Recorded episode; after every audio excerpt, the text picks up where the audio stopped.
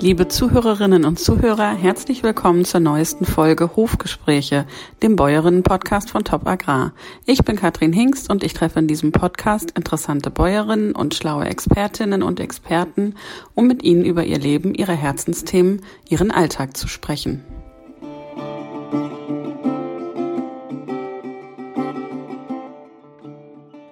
Heute begrüße ich Bärbel Feddersen aus Nordfriesland in unserem Podcast. Sie ist nicht nur Vollblutbäuerin, sondern auch Wasserbüffelexpertin und Inhaberin einer Hofkäserei, in der sie ausschließlich Büffelmilch verarbeitet. Wie man Wasserbüffel im Melkroboter melkt, warum ihr Herz für die Regionalpolitik schlägt und wie sie beim Alleinurlauben in Dänemark Kraft tankt, erzählt uns Bärbel jetzt.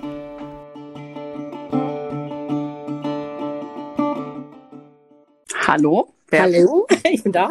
Super. Ähm, herzlich willkommen zum Top Agrar Podcast. Wie schön, dass es gepasst hat. Ähm, Bärbel, ähm, wie geht es dir? Wie ist deine Stimmung? Ein hm, bisschen besser tatsächlich. Mein Mann ist gestern aus dem Krankenhaus entlassen ah. worden und da ist es ein bisschen besser natürlich wieder, wenn er zu Hause ist. Und ähm, war es was ähm, Akutes oder was, was geplant war bei dem Mann? Oder? Nein, das war nicht geplant. Er hat das ja schon mal vor eineinhalb Jahren gehabt, eine Entzündung.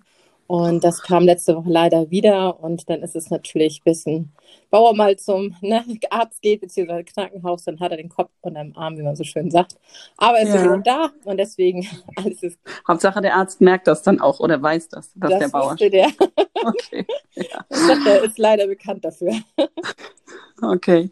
Ähm, Bärbel, wo bist du denn gerade? Bist du bei euch zu Hause auf dem Hof oder? Ja, ich bin tatsächlich in meinem Büro und das ist auch mhm. kein kleines, also habe ich mir ganz schön eingerichtet und arbeite von zu Hause aus im Homeoffice.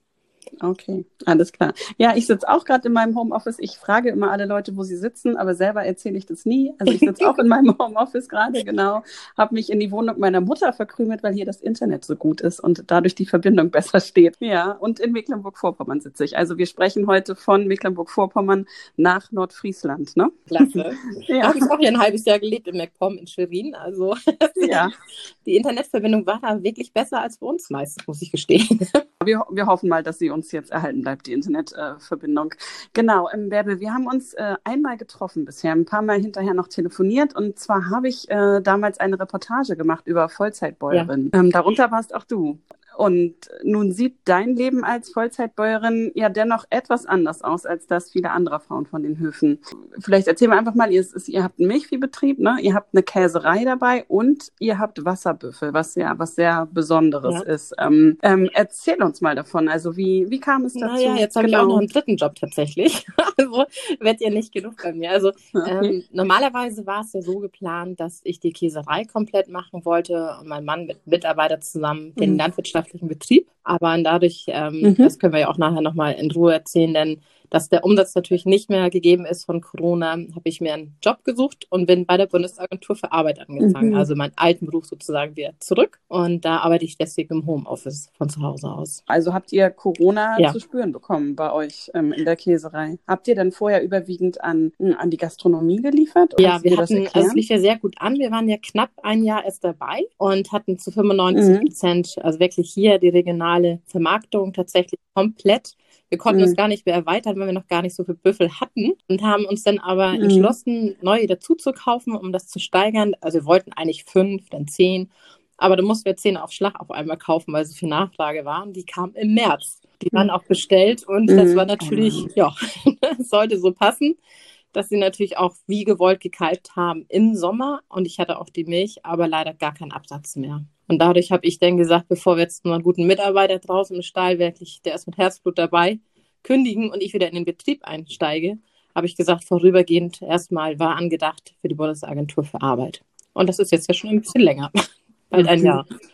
Musstet ihr richtig flexibel ja. sein, ne? ich habe ja Glück gehabt. überlegen, wie ihr, wie ihr da das Beste draus macht, ne? Ja, mhm. das ist ja so, natürlich müssen die Darlehen auch weiter bedient werden, muss man ehrlich sagen. Also das ist ja nicht, dass dann mhm.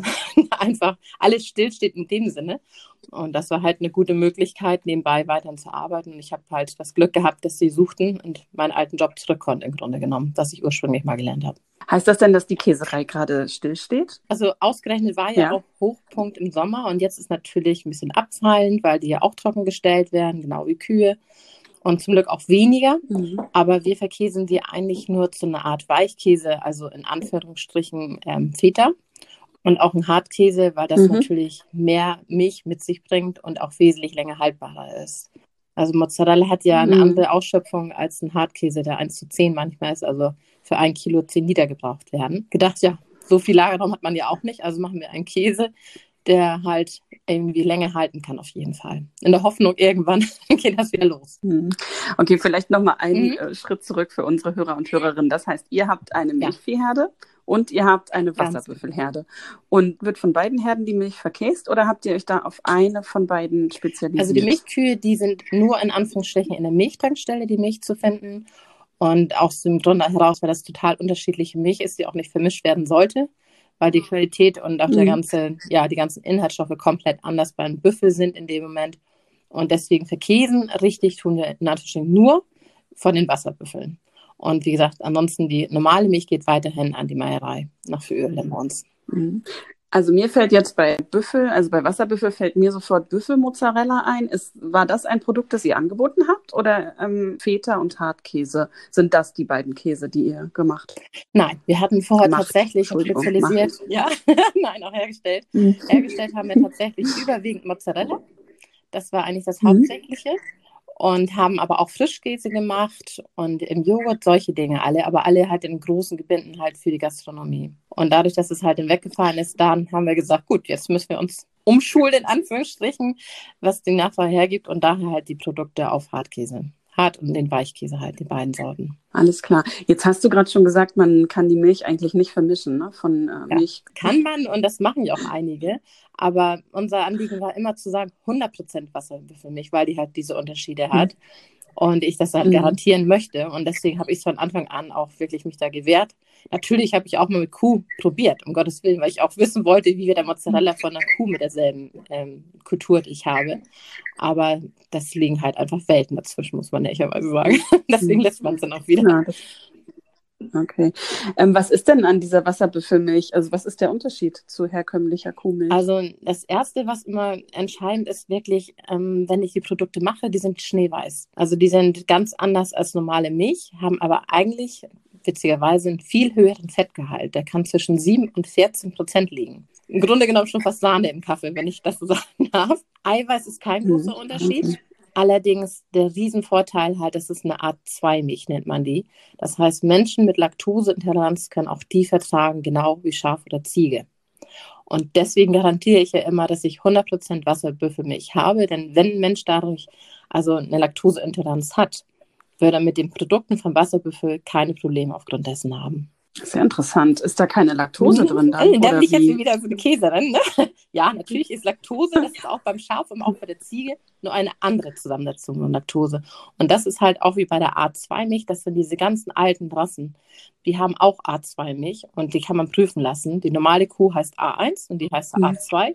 Mhm. Und die kann man, wie gesagt, sehr gut vertragen, dem Moment.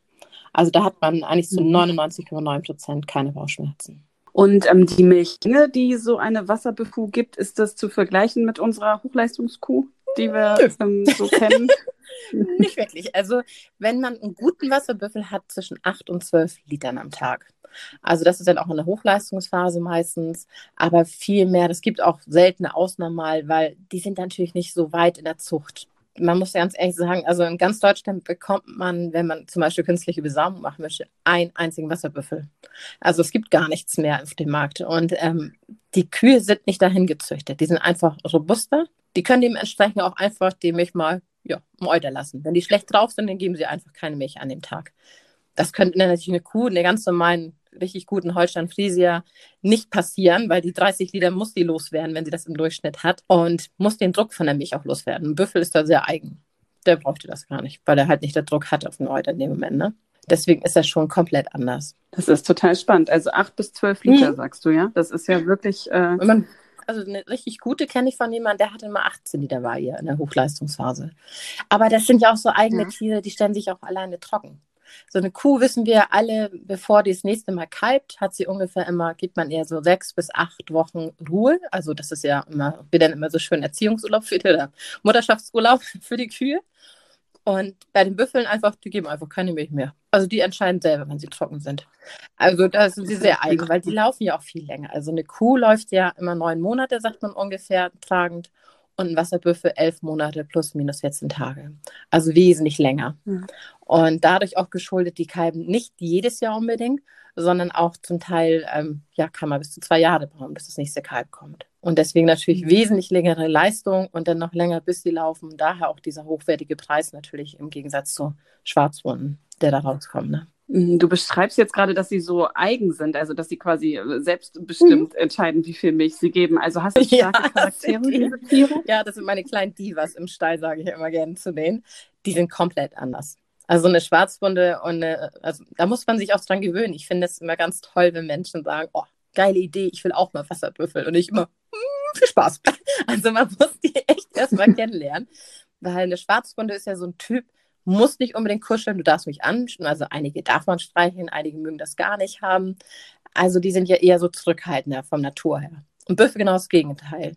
Wenn du an dem vorbeigehen möchtest, dann ist eine Streicheleinheit mindestens gegeben und dann lassen sie dich erst vorbei. Die sind ganz anders. Die lieben Lärm und Krach, da sind sie immer also mit sind ähm, dabei. interessiert an Menschen, neugierig. Ja, absolut. Also ja. sowas von neugierig. neugierig, sehr, sehr stur. Will ich, dass sie zwei Meter vorwärts gehen, gehen sie erstmal einen Meter zurück. Also die sind ganz anders. Das beste Beispiel war ja das erste Mal Make-Roboter Maken. Das war ja auch alles. Aber ihr seid ja verrückt, wenn ihr das auch noch machen wollt. Und wir haben ja tatsächlich einen Make-Roboter, das ist der Max von unserer Firma. Da melken nur die Kühe die ganz normalen Milchkühe. Und die Wasserbüffel haben eigene Melkroboter. Und den haben wir auch ein bisschen robuster inzwischen gebaut, weil die alles auseinandernehmen, wenn es nur geht. Die sind halt anders. Dass alle sagten, ihr wolltet nicht wirklich anfangen mit Wasserbüffeln zu melken in Melkroboter. Und dann haben wir unsere Butchi, der auch Namensgeberin ja von allem ist, wirklich mit drei Mann, drei Stunden und haben 0,2 Liter Milch bekommen. Und dann dachte ich, das wird nie was. dann werde ich pleite gehen. Aber ich sollte eines Besseren belehrt werden. Unheimlich schnell gelehrige Tiere. Denn für Schrot tun die ja alles. Die sind sie ja total verrückt nach. Und das ist natürlich der Riesenvorteil. Man kann die unheimlich gut belobigen. Und deswegen machen die so viel mit total interessant. Ist es denn auch so, dass du, dass dieser Mac-Roboter für 60 Tiere dann ausgelegt ist oder schafft, äh, schafft er weit weniger Wasserbüffel zu melken? Also, also es ist wirklich so ein Wasserbüffel, bis er die Milch lässt. Und gerade beim Anmelken kann das manchmal bis zu sieben, ja. acht Minuten dauern. Und jede Kuh wäre dann schon längst fertig. Und deswegen sagt ja. man allerhöchstens an einen Make-Roboter 50 Tiere weil die halt länger okay. melken und die mich schwerer loslassen einfach. Die haben auch eine andere Leitfähigkeit. Und das natürlich, den Robotern muss man erstmal beibringen, nö, ist alles gut. Ne? Sitzt an und warte mhm. einfach noch einen Augenblick. Also es dauert ein bisschen, bis mhm. der sich immer dran gewöhnt. Aber das klappt für euch jetzt gut. Also nach diesen Anlaufschwierigkeiten, die es gab, weil die Tiere und der Roboter nicht so harmoniert haben, hat sich das jetzt Boah, Die nehmen den halt auch gerne auseinander, ne? Also, die stehen gerne mit den Füßen auf dem Arm vom Roboter, ach, und dann ist die Kiste wieder Schrott und dann, ach, die haben immer Mist vor.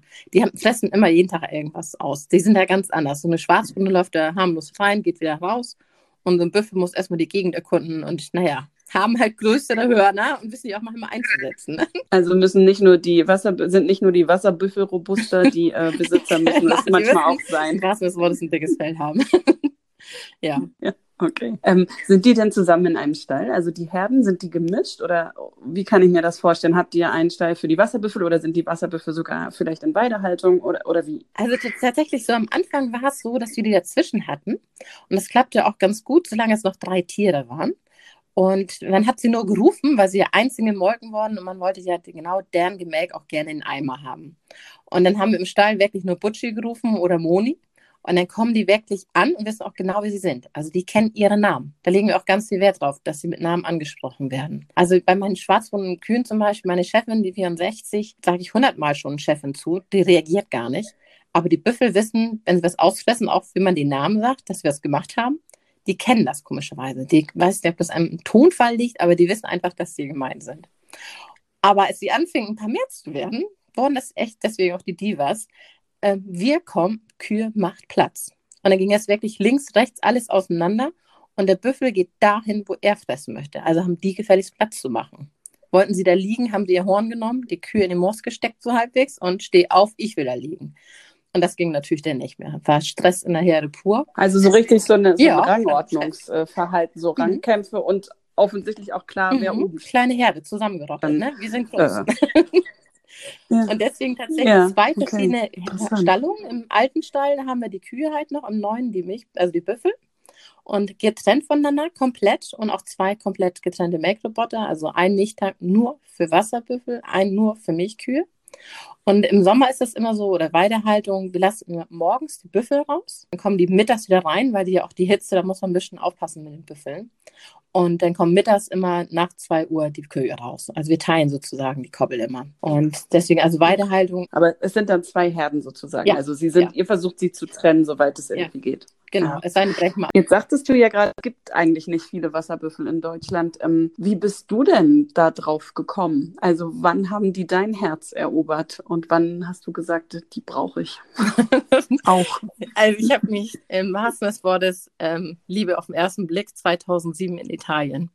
Und da hatte ich ja, als ich die Höhler gemacht habe, hatten wir da die Klassenfahrt hin. Und durch Zufall durften wir einen Betrieb besuchen, der Wasserbüffel melkte. Und bis dahin kann ich die Viecher noch gar nicht. Und habe ich die gesehen die will ich haben. ich fand die so cool. Mit deren absolute Ruhe, diese Ausstrahlung und Gemütlichkeit und das hat mich total an den Tieren gereizt und dann, naja, war das größte Problem, mein Mann davon zu überzeugen. Also, ja, Wasserbüffel nach Nordfriesland, alles klar, Wärme. Ich sage, ja, aber hm, ne, wir könnten ja mal. Und dann habe ich ihn irgendwann soweit gehabt, wenigstens mal eine Besichtigung. Und dann lief ihm zum Glück so ein Wasserbüffel gleich hinterher, wie eine Blöde. Und er sagte, was ist das denn? Ich sagte, ja, das sind Büffel, ne? Und dann hat man mehr auseinandergesetzt. Dann kamen die ersten beiden Büffel nach Hause. Und ja, seitdem, jetzt sind wir Mitte 60. Ich glaube, 66 Tiere haben wir jetzt auf dem Stall von Wasserbüffeln. Okay.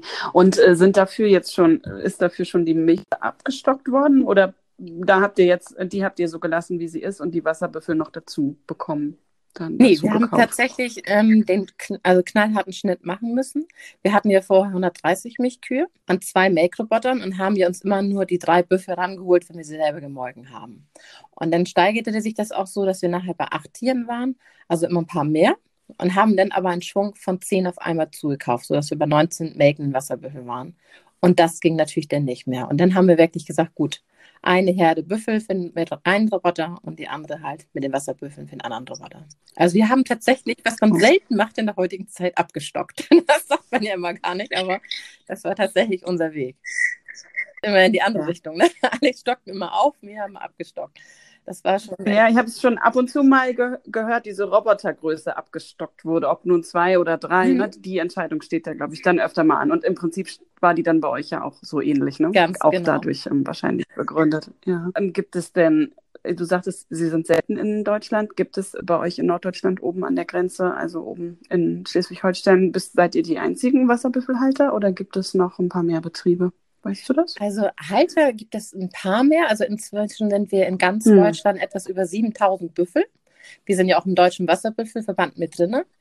Aber Melkende sind wir die einzigen hier oben. Also wir haben, also Niedersachsen sind die nächsten und Mecklenburg-Vorpommern, ja. aber in Schleswig-Holstein wissen wir keiner, der es noch melkt. Ich weiß, es ist eine Total interessant. Und dann, äh, und dann geht, gehen die Produkte quasi, die Käsereiprodukte, die ihr aus der Milch gewonnen habt, die gingen dann wirklich an die Gastronomie und wurden dort ja. als Spezialitäten, Delikatessen verkauft. Ja, das Tolle ist einfach auch, die sind ja so stolz darauf, weil Mozzarella aus Italien mal einen sehr schlechten Ruf hatte zwischendurch. Die wollen natürlich mhm. auch, was ich total spannend fand, das kannte ich so ja auch nicht. Die Gastronomen kommen zu uns auf den Betrieb, schauen sich an, wie die Tiere gehalten werden, auch die Käserei schauen die sich an. Und dann entscheiden sie, dass sie mit dir arbeiten und sind dementsprechend auch bereit, einen Preis zu zahlen. Und dann steht in der Karte mhm. irgendwann, das war, da war ich stolz wie Bolle, das erste Mal stand dann drin und ein Friesenbüffel von Feddersens Farm. Und ich so, ja! und da steht in der Karte, weil die damit Reklame machen, dass aus der Region kommt und man selber ist natürlich stolz wie Bolle, dass das dann da drin steht. Ne? Ja, das glaube ich, total cool.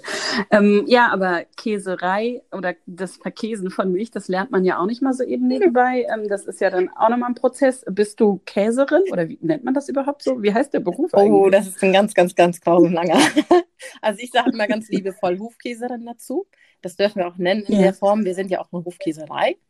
Aber ich mache gerade mhm. die Ausbildung zur staatlich geprüften Fachagrarwirtin für handwerkliche Milchverarbeitung. Ja, das genau. ist lang. Hofkäserin finde ich dann besser. Und angefangen, ich muss aber auch sagen, also wir sind natürlich mit zwei Büffeln angefangen, A, um die Tiere kennenzulernen, welche Macken haben die, können wir mit denen um, weil die halt besonders sind. Und ich habe zeitgleich auch immer Praktiken gemacht. Also ich bin in die Käse reingegangen und habe über Praktikums gemacht, um Mozzarella zu lernen. Also das ist nicht so, dass ich einfach nur sage, Mensch, aus dem Bauch heraus, aber ich glaube auch ein bisschen geschuldet, die ganze Familie Albertsen, meine geborene Seite, sind Majoristen. Da sind so viele, das war immer schon, sagte ich immer, die Milch in den Adern und nicht das Blut, was da geflossen ist. Also mhm. ging gar nicht anders im Grunde genommen. Ja, also hast du das in guter Tradition sozusagen jetzt genau, auf dem genau, Hof weitergeführt. Genau. Also ja. ich finde das Schöne einfach, dass man diese Milch hat und man sagt über Schweinehaltern gerne das geschlossene System. Und im Grunde genommen sehe ich das auch genauso. Ich mache die aus eigener Milch die Gewinnung von den Produkten und kann die selber dann auch zu einem guten Preis veräußern. Und habe nicht diesen Zwischenhändler dazwischen, dass man ja darauf angewiesen ist, ähm, den Preis einfach zu nehmen, den die einen diktieren, sondern ich bestimme den Preis. Und das war eine Umstellung, muss ich ganz ehrlich sagen, da habe ich echt mit zu knabbern gehabt am Anfang. Weil das, so kennen wir das ja als Landwirte gar nicht. Wir diktieren ja nie den Preis normalerweise. Wir sagen ja nicht, ich hätte gern, das können wir zwar sagen, aber kriegen den ja nicht. Aber hier war es wirklich eindeutig, ich sagte, nee, das ist mein Preis für den Mozzarella und entweder nimmst du den oder du lässt es. Und das war komisch, mhm. muss ich sagen, am Anfang. Aber das brachte natürlich immer mehr Spaß, umso mehr man fand, ja, okay, machen wir. Sag, okay. Das war am Anfang ganz komisch. Also, also habt ihr überwiegend die Erfahrung gemacht, dass der Preis, den ihr euch überlegt habt, auch gezahlt wird? Ja. Oder dass selten gesagt wird, nee, für den Preis kaufe ich den nicht. Also es hat mal einer jemand versucht, also ne, von der großen Insel Sylt, und er hat gesagt, nö, mache ich nicht, unter dem Preis gehe ich nicht. Und dann sagte ich, ja, tut mir leid, dann kriegen Sie den nicht. Halbe Stunde später hatte ich eine E-Mail 5 Kilo Bestellung. Ich dachte, ach, geht doch. und da habe ich mir gesagt, okay, nee, es ist tatsächlich so. Ich bin ja auch nicht dreist in den Preis, aber ich habe natürlich, weil es handwerklich ist, also ich habe ja keine ähm, so eine, es gibt ja große Anlagen, die Mozzarella machen, das tue ich ja nicht. Ich mache es ja händisch tatsächlich. Und dementsprechend muss man auch seinen Preis fordern in dem Moment. Und hast du das wirklich ähm, dir ausgerechnet? Ja, also welche Kosten hast du und ja. was, was, ja, okay. Genau, also Logisch. wirklich, man, ja, muss man auch wirklich, man muss eine Vollkostenrechnung machen. Also das ist ja eine, ist ja die Liebe zu dem, was man macht und dem Beruf, den man gerne lebt. Aber es bringt mir ja auch nichts, wenn ich nachher meine Käserei nicht mehr davon abbezahlen kann und auch die Tiere nicht halten kann. Also man muss ja auch, und das ist manchmal auch schade, finde ich, in der Landwirtschaft muss man auch sagen können, man muss damit Geld verdienen dürfen. Es ist ja nicht, dass ich damit irgendjemanden ausnütze, sondern es muss einfach fair für beide Seiten sein. Und wenn das ist, dann bringt es ja auch Spaß. Hm. Wann habt ihr denn eure Käserei gebaut? Wann war das? Ähm, Februar 2019 war sie fertig mit EU-Zulassung. Also ich habe eine EU-Zulassung okay. auch tatsächlich und das da lag, ich, lag mir persönlich total am Herzen, weil ich dann auch dementsprechend über diesen 50 Kilometer Radius hinaus liefern kann, auch in Hamburg schon geliefert habe und das wollte ich halt gerne. Ne? Okay. Und wie, wie viel Liter könnt ihr verkäsen? Also ich weiß nicht, ob man das pro Woche oder pro Tag oder pro Monat berechnet. Ähm, Gibt es da eine Größe? Kannst du da eine Größe sagen? Ich habe wirklich so gebaut, dass ich einen Pasteur von 500 Litern hätte. Und das wäre wirklich so ausgerichtet, als wenn ich im Grunde genommen die Melkroboter schon voll ausnutzen würde mit den Wasserbüffelkühen. Also nicht so klein dimensioniert, dass man sich nicht erweitern kann. Allerdings der Käsekessel, der würde dann hinterherhinken. Der ist momentan noch bei 150 Litern. Und dementsprechend, also alles, was ich an Milch habe, kann ich dementsprechend auch erstmal verkäsen und könnte auch zweimal am Tag notfalls. Aber es ist schon so kalkuliert, dass man für diese Betriebsgröße, die hier ist, an Stallung, was vorherrscht, damit gut arbeiten kann.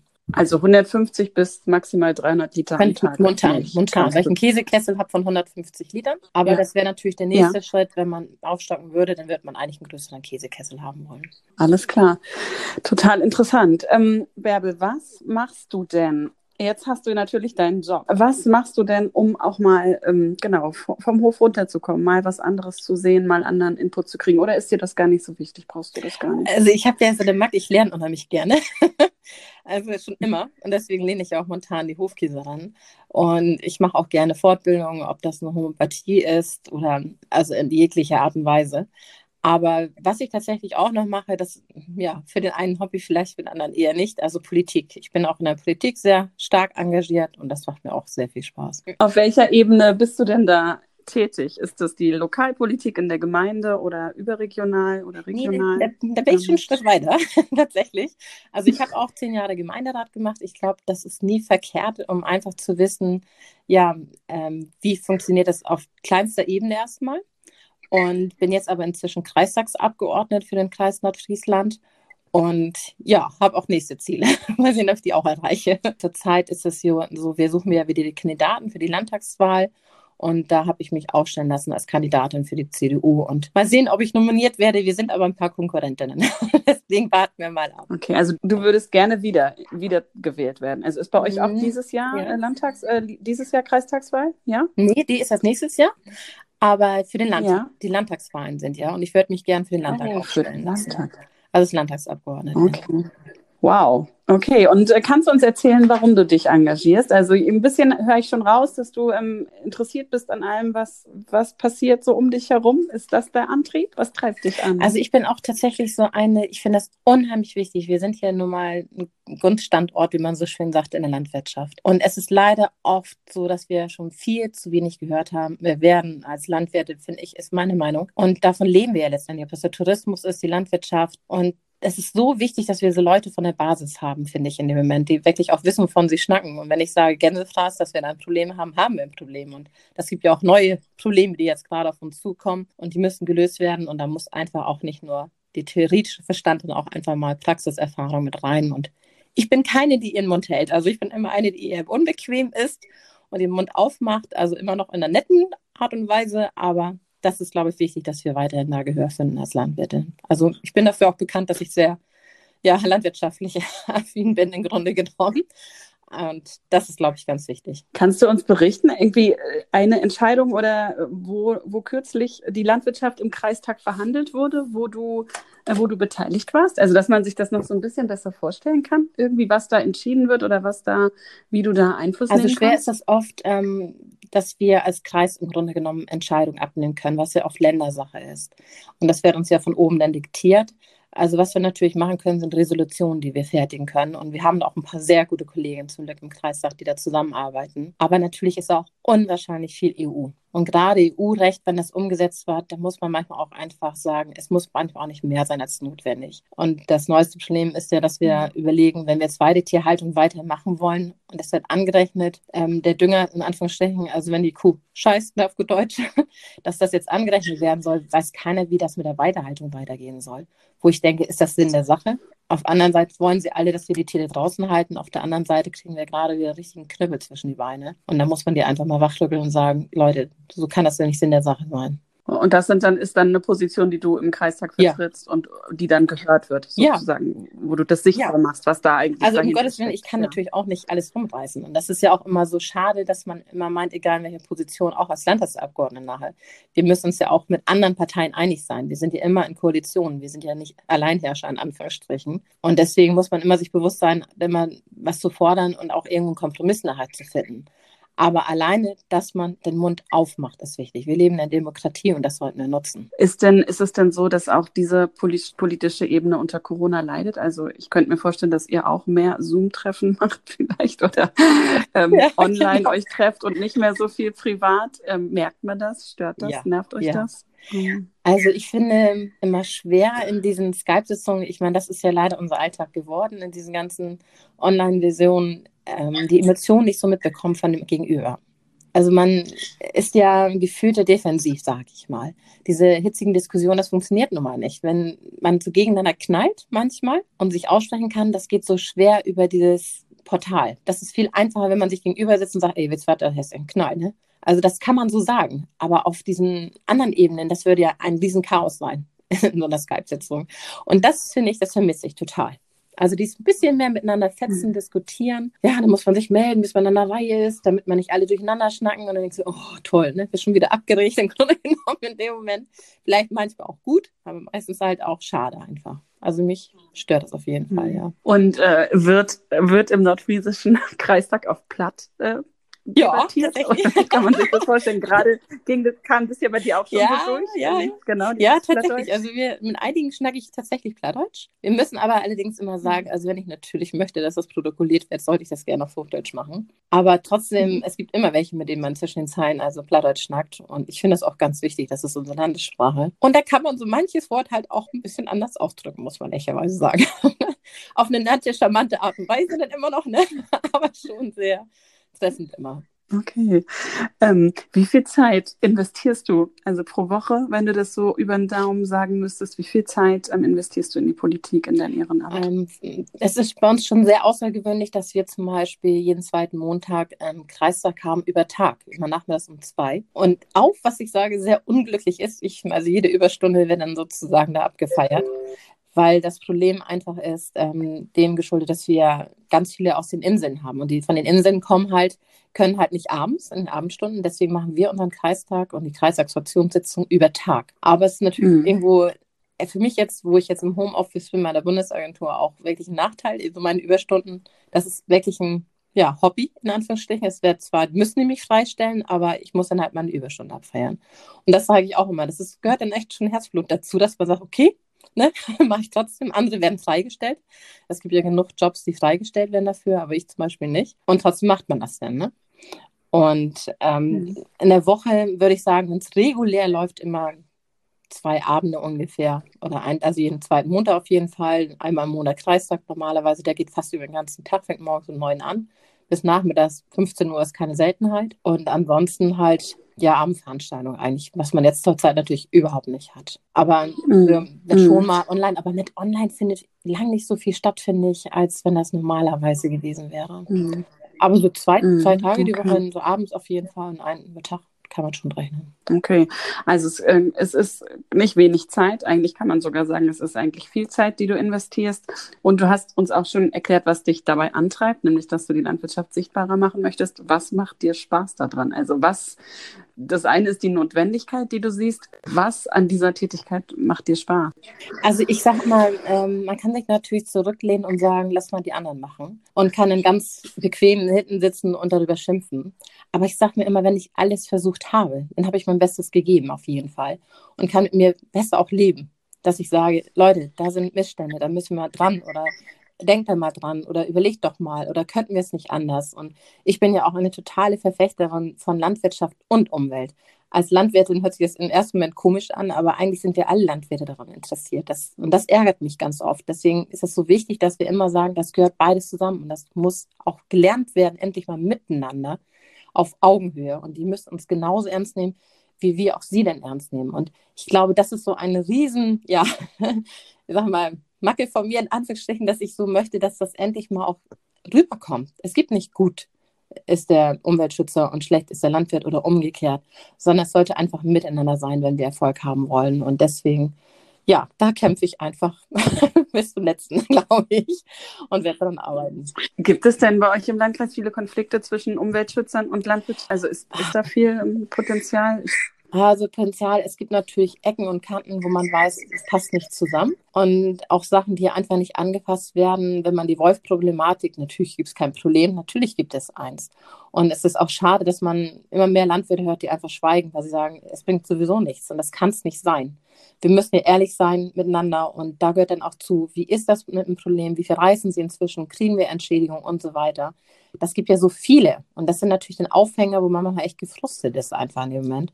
Oder wie das mit der Weidehaltung jetzt, wenn das jetzt angerechnet wird, wird keiner mehr eine Siesta-Haltung, heißt die Kühe vielleicht über Tag mal rausschmeißen können, weil die Flächen zu klein sind. Aber das ist doch nicht Sinn der Sache, was wir wollen. Wir wollen doch, dass die Tiere draußen laufen. Und das sind so Punkte, die ich dann immer mhm. wieder versuche anzuschieben und also die Leute auch zum Nachdenken zu bringen und einfach versuche, als Landwirtin einfach auch die Praxiserfahrung mit reinzubringen und die einfach zu sagen, denk doch bitte nochmal drüber nach. Das ist so mein Ansatz. Okay. Also ich glaube, was jetzt sehr gut rausgekommen ist in diesem Gespräch, Bärbel, ist, dass du ähm, eine totale Powerfrau bist und ganz viel Energie hast für ganz viele verschiedene Dinge. was machst du denn, um mal auszuspannen und äh, vielleicht auch mal runterzukommen? Also vielleicht eine Kraft zu tanken, das müssen wir ja irgendwie alle mal. Ja, komischerweise bin ich wirklich, wie soll man das sagen, also sehr, sehr viel, viel, Energie, also zum Leidwesen anderer Mitmenschen manchmal. Und ähm, ich mache eigentlich tatsächlich nicht allzu viel leider. Was ich mir allerdings im letzten Jahr gegönnt habe, und da freue ich mich auch ganz doll, dass mein Mann mir das umgesetzt hat, ich habe eine eigene Sauna für mich. Ein, ja, das ist eigentlich das Ole Backhus. und äh, dann passt eigentlich ziemlich gut, fand ich. Den lasse ich auch da stehen an der Wand. Und da sitze ich und habe meine Sauna und meine kleine Oase. Und ansonsten fahre ich tatsächlich komplett für mich alleine immer zwei Wochen nach Dänemark, immer eine Woche am Stück. Einmal im Herbst und einmal im Frühjahr. Rimmel. Du fährst ganz alleine äh, jeweils ja. eine Woche in den Urlaub im Herbst. Ja, Römö, ne? Also wow. Also Römö okay. ist ja meine Insel Römö und da habe ich meinen Hund mit. Also Fide, mein treuer Gefährte, der wird bald 14 Jahre alt, der Border Collie. Der ist der Einzige, der mit darf. Und viele Bücher. Ich lese unheimlich gerne. Und dann finde ich endlich mal die Zeit dafür. Und, und dann machst du dir ja. da so ein Nest und liest und gehst mit dem Hund spazieren genau. und ähm, machst das wirklich als fest, ja. feste Institution zweimal im Jahr.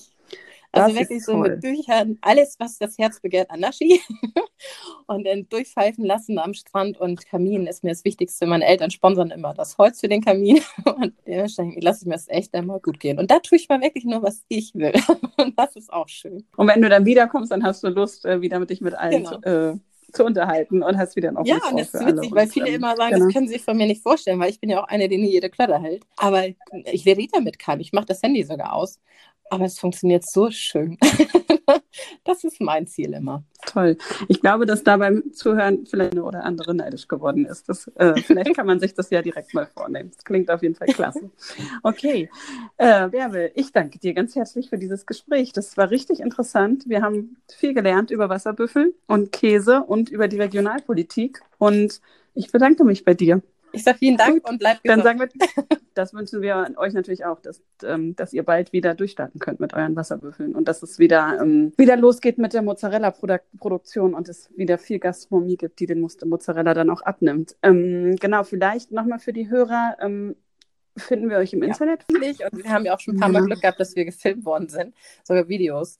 Also Feddersens Farm einfach dem geschuldet, weil der Name ja. so lang war. Okay, alles klar. Das, das äh, schreibe ich auch nochmal in den, in den Text zu dem Podcast dazu. Dann kann man sich da nochmal informieren. Alles klar. Bärbe, ich danke dir und wünsche dir noch einen schönen Tag und eine schöne Woche und bleib du auch gesund, ne? Und deine Dankeschön. Familie auch. Alles Schönen klar. Tag noch. Gut. Tschüss. Tschüss.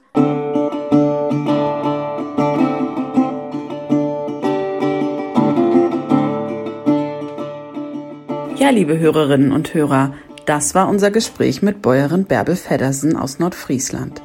Wer sich für ihren Büffelkäse und die Haltung der Tiere interessiert, findet weitere Infos unter www.feddersens-farm.de. Für den nächsten Podcast bleibe ich im Norden, im schönen Mecklenburg-Vorpommern. Ich darf Dr. Heike Müller begrüßen, die schreibende Bäuerin und einzige Vizepräsidentin eines Landesbauernverbandes in Deutschland, spricht mit mir über die schöne mecklenburgische Schweiz, ihr Leben als Autorin und ihren Hof und über Frauen im Osten.